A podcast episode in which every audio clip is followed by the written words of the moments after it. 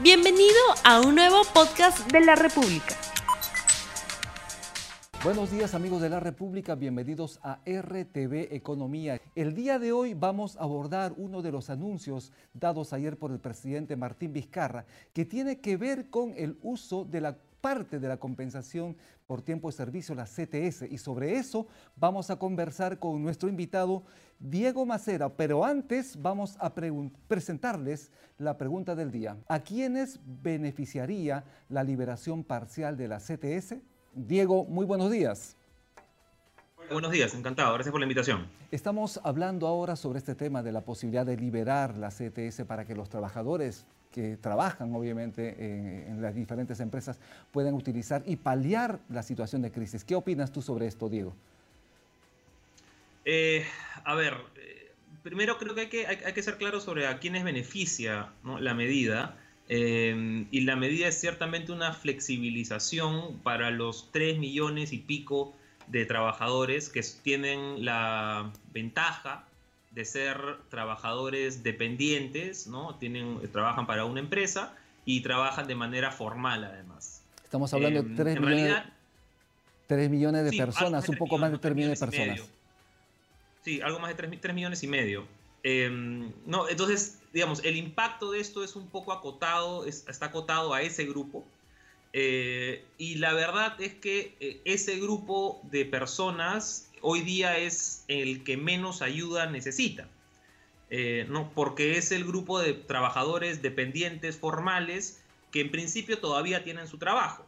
Entonces, ¿por qué? ¿Por qué? Porque si no tuvieran su trabajo, hoy día tendrían acceso al 100% de las ETS.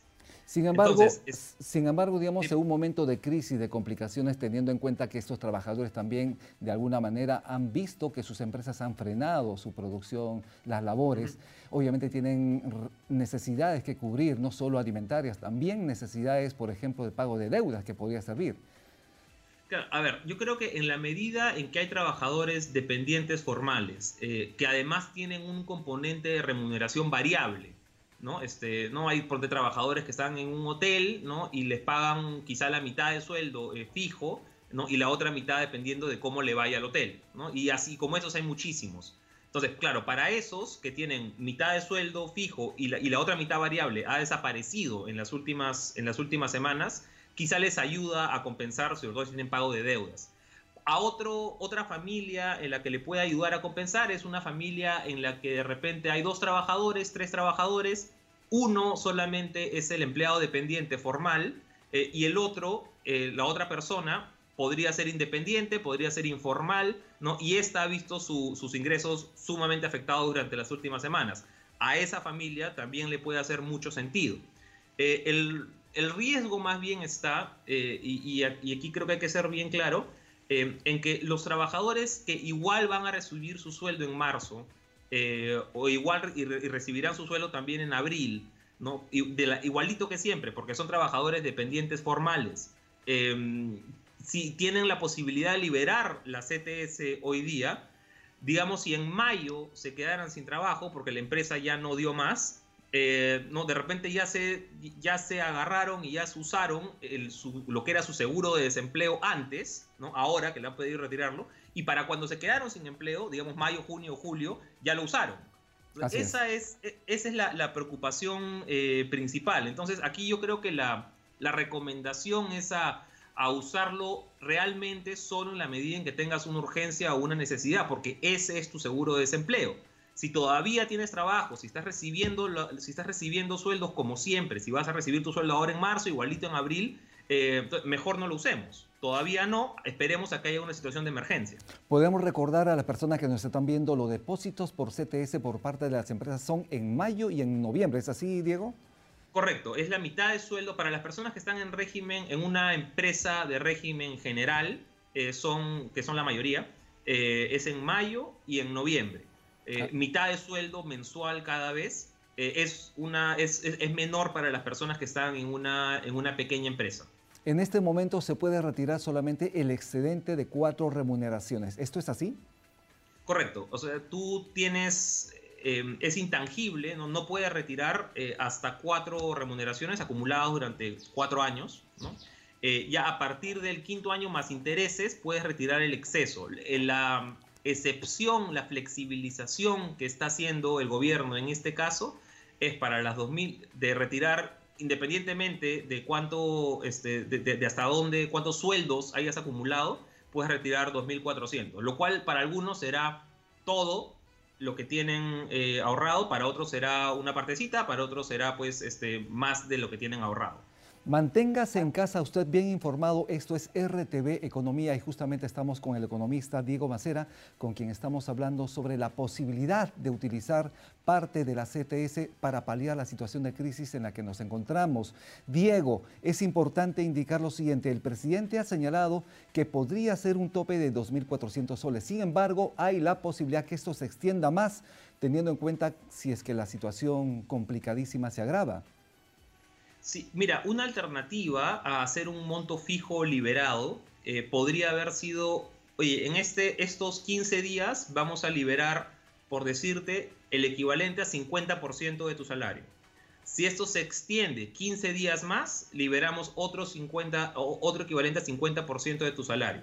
Entonces, en vez de hacer un monto fijo, ¿no? que son estos 2.400 este, eh, clavados, vamos liberando proporcionalmente conforme vaya avanzando este, la cuarentena y conforme vayan avanzando las restricciones, una proporción del salario. Esa de repente hubiera sido otra alternativa, pero yo igual acá lo que, lo que quizá quisiera enfatizar eh, de mayor medida es que las personas a las cuales tenemos que llegar hoy día con mucha ayuda, eh, con, mucha, eh, con mucha voluntad, con mucho énfasis y con mucho presupuesto, es a las personas que no tienen la ventaja de tener una CTS que son la gran mayoría informal, la gran mayoría independiente, y en realidad en esos deberíamos estar concentrando muchísimo más la discusión, el debate y, también la plata.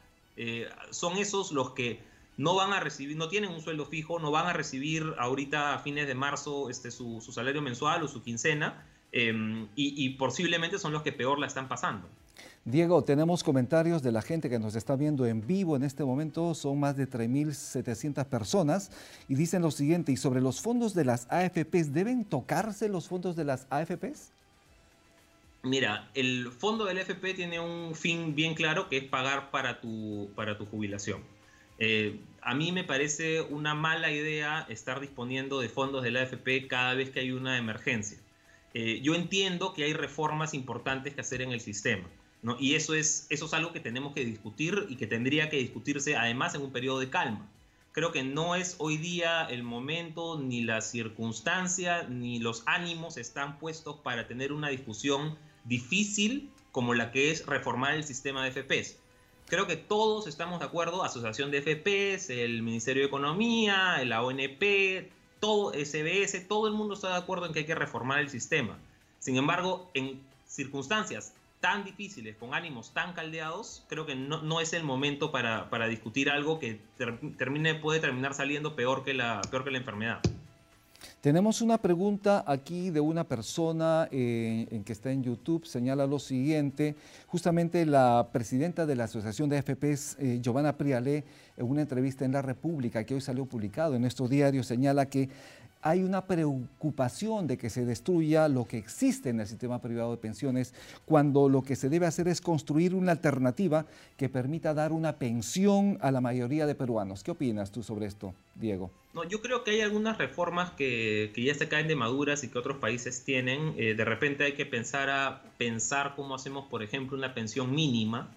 Eh, no, creo, creo que es algo que muchos jubilados eh, piden creo que hay que pensar cómo reformamos no solamente el sistema de AFP, sino también el sistema de, ONPs, de la, de la ONP, eh, porque tiene muchas cosas pendientes por, por avanzar. El anterior presidente de la ONP había propuesto, por ejemplo, que se pase ya no una cuenta de reparto, ¿no? que es una, digamos, una piscina donde se va poniendo toda la plata, sino una cuenta de capitalización individual, donde cada afiliado tiene su propia cuenta con su plata eh, ¿no? Eso me parecería una, buena propuesta, pero comparto el espíritu en que hemos construido un sistema más o menos funcional durante los últimos 20 años eh, y ahora lo que hay que hacer es seguir poniendo bloques sobre eso y mejorándolo. No se trata de tirarnos lo que hemos logrado construir con tanto esfuerzo durante 20 años. Diego, tenemos la pregunta de una persona que está, justamente lo vamos a ver en pantalla. Adelante, por favor.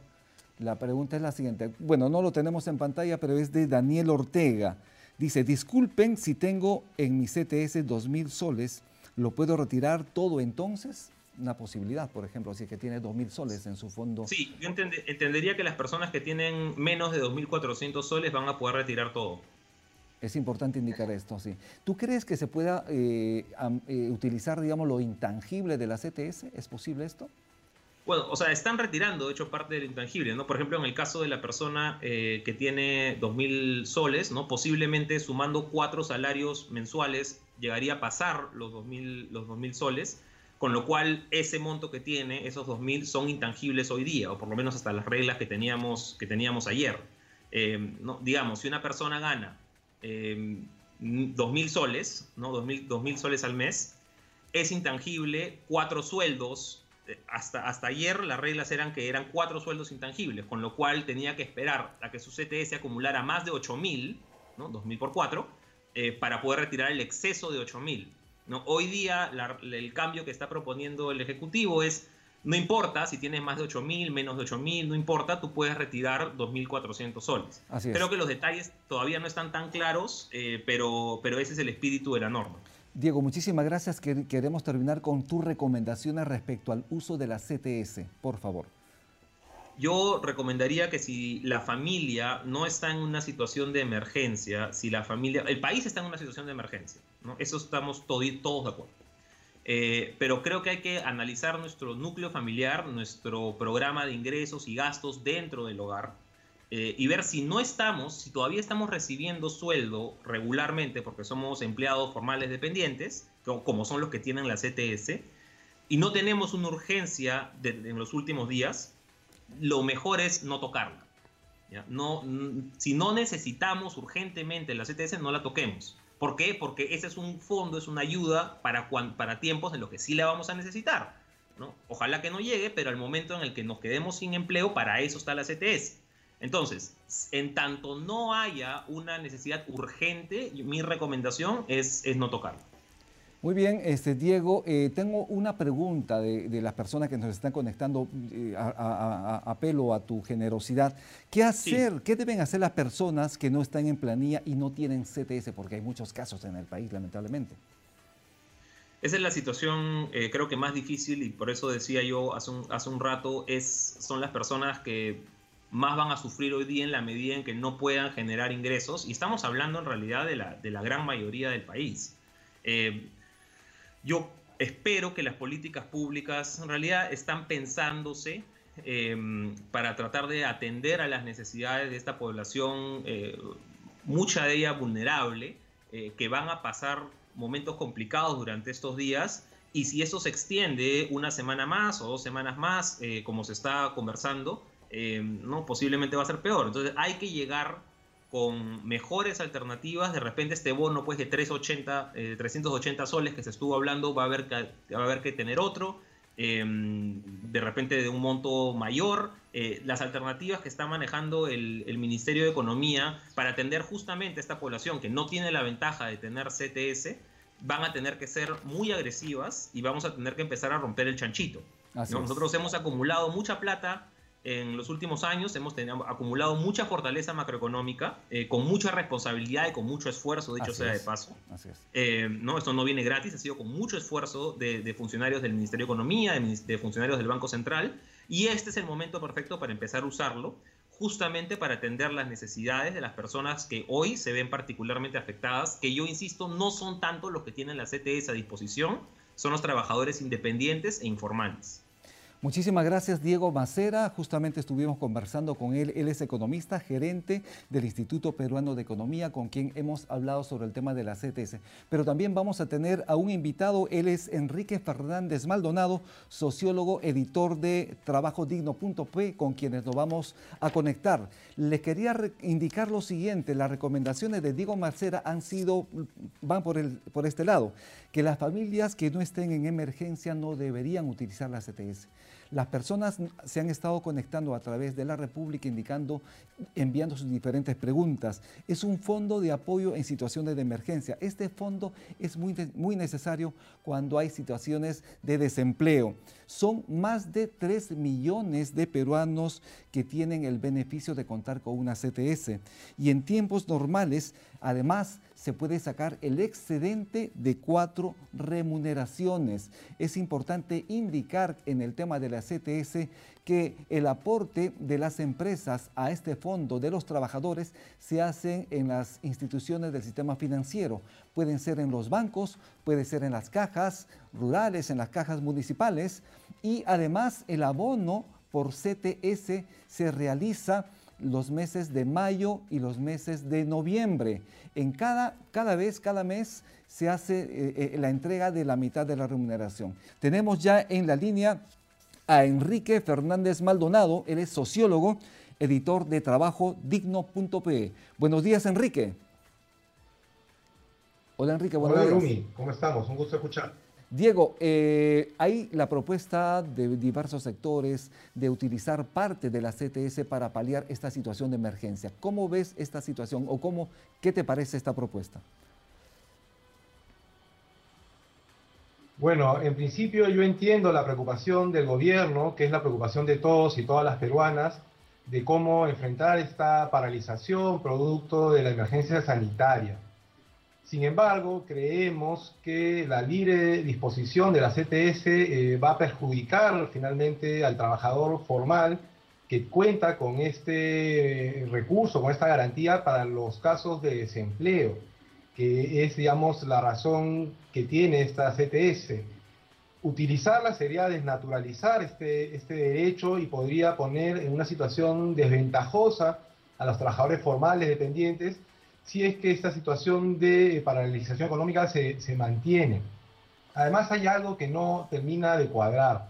La CTS es un, es un derecho que cuentan los trabajadores formales dependientes y es este sector de la población laboral la que está, digamos, eh, digamos la que cuenta con algunos eh, elementos que podrían ayudarla a sobrellevar este periodo de eh, cuarentena quiero decir que son trabajadores que podrían recibir eh, su licencia con goce de haber o podrían llegar a acuerdos con sus empleadores para eh, después compensar el, trabajo no realizado y sin embargo poder contar con sus remuneraciones. Como decía eh, antiguo Diego Macera, el gran problema está en el sector amplio de trabajadores informales o autónomos que no cuentan con esta garantía que sí tienen los trabajadores formales y que eh, es quienes van a tener mayores dificultades para sobrellevar este periodo de paralización económica. Así es. Este, Enrique, las personas están comentando a través del Facebook de la República en lo siguiente. Para aquellas personas que son independientes, que no recibimos sueldo a fin de mes y que trabajamos para el día a día, ¿va a haber algo para nosotros? Bueno, obviamente tú no trabajas para el gobierno, pero ¿qué, qué, qué opinión tienes? ¿Qué podríamos hacerse para este tipo de personas? Miren, en principio yo creo que se debe ampliar la base de los beneficiarios con la entrega de estos 380 soles. Los 500.000 independientes que señaló ayer la ministra de Economía eh, son una porción muy reducida. y se debería considerar ampliar el margen de los beneficiarios, utilizando, como bien se señaló, parte de las reservas que cuenta el Estado peruano precisamente para este tipo de situaciones atípicas.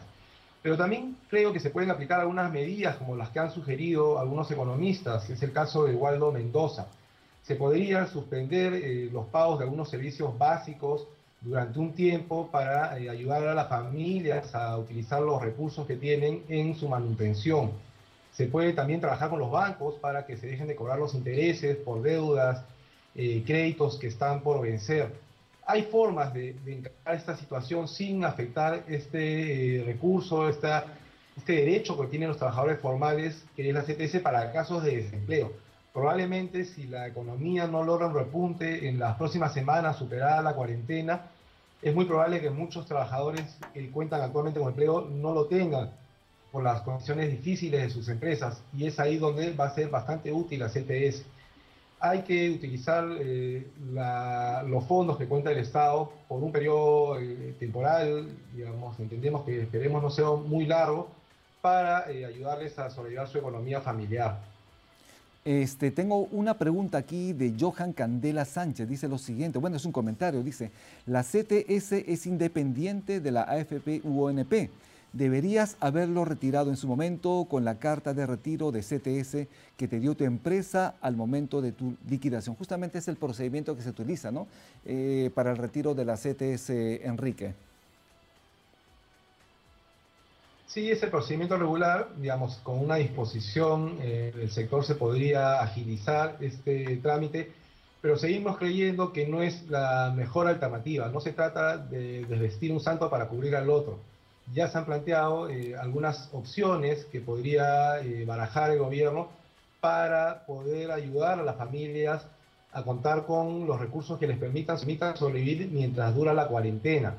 Eh, ya se señaló este tema de los servicios públicos, suspender sus pagos, el tema de los créditos, ampliar a un mayor número de independientes el bono, que sigue siendo bajo, pero bueno, algo es, algo, es algo eh, digamos, formas que no eh, desprotejan a los trabajadores asalariados que con mucho esfuerzo han, digamos, eh, reservado esta CPS para los momentos en que realmente los van a necesitar cuando sean desempleados. Yo lo que considero, Rumi, es que, digamos, eso va a beneficiar a algunas empresas que estarían buscando suspender el pago de las remuneraciones mientras dura la cuarentena y, digamos, cargando a los trabajadores el costo de esta crisis generada por la emergencia sanitaria. Eso es muy peligroso porque puede generar un precedente, ¿no? Así es. Bueno, esperemos qué es lo que dice hoy el presidente de la República respecto a este tema, pero tengo el comentario de una economista, Patricia Mejía, dice, para el retiro de la CTS, las entidades financieras exigen que un representante de la empresa conteste una llamada al teléfono fijo y confirme el nexo con el trabajador. Pero en esta situación, todas las empresas del Perú tendrán a alguien contestando esa llamada en número fijo de su local u oficina. ¿Qué opinas tú sobre el tema, Enrique? Bueno, es una preocupación razonable. Efectivamente, se necesita una autorización. Sin embargo, si se llegara a utilizar este mecanismo, que no considero ser más oportuno, se tendría que implementar alguna directiva que flexibilice o facilite la liberación de la CTS eh, para quienes la requieran. Consideramos que no es la mejor medida, pero si se llegase a implementar, eh, esa sería una salida, ¿no? Muchísimas gracias, Enrique Fernández Maldonado. Estuvimos con él, él es sociólogo, editor de trabajo digno.pe hemos analizado la posibilidad de utilizar este recurso importante que se llama compensación por tiempo de servicio y el presidente hoy determinará si se utiliza o no se utiliza. Hay gente que dice que sí se debe utilizar, hay gente que dice que no se debe utilizar porque es un fondo que debería servir para una situación de desempleo, pero la situación es crítica en este momento. Manténgase en casa bien informado con RTV, conéctese usted desde su Smart TV, su móvil o su computadora a nuestro canal de YouTube o a www rtv.pe con transmisiones en vivo, programas en streaming, noticias y muchísimo más. Y hoy más que nunca es importante necesitar noticias confiables y en la República estamos trabajando justamente para eso. Hasta mañana. No olvides suscribirte para que sigas escuchando más episodios de este podcast.